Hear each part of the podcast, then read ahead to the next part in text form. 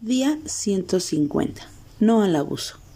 No oprimirás al jornalero pobre y menesteroso, ya sea de tus hermanos o de los extranjeros que habitan en tu tierra dentro de tus ciudades. Deuteronomio 24:14. Vivimos en un mundo en donde el abuso es común. Muchos abusan de otros desde la posición económica, laboral, social, sexual, edad y edad y hasta desde su origen natal. Dios creó a cada persona, por lo que debemos ver la imagen de Dios en cada ser humano. Tratar injustamente a los demás es pecado, y Dios lo rechaza claramente.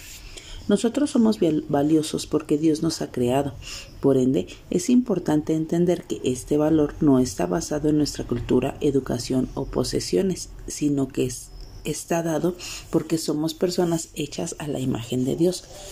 Debemos recordar que Jesús se relacionó con todo tipo de gente mostró que los valoraba de igual forma, aunque nunca se convirtió en ellos. Más bien ellos se convirtieron a Él. Ver la imagen de Dios en cada individuo es tener compasión, paciencia con todas las personas. Solemos a veces ser más pacientes con las circunstancias que con otros. Tenemos la inclinación de juzgar y colocarlos en categorías poniéndoles etiquetas influenciadas por nuestros propios prejuicios. Hemos sido llamados a tratar a todas las personas con dignidad y a mirar a otros como los mira y como los trata nuestro Señor Jesucristo.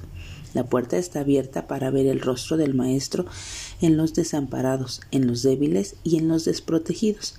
El Evangelio lo cambia todo y es tiempo de predicar y de hacer que ese Evangelio cambie a muchas personas.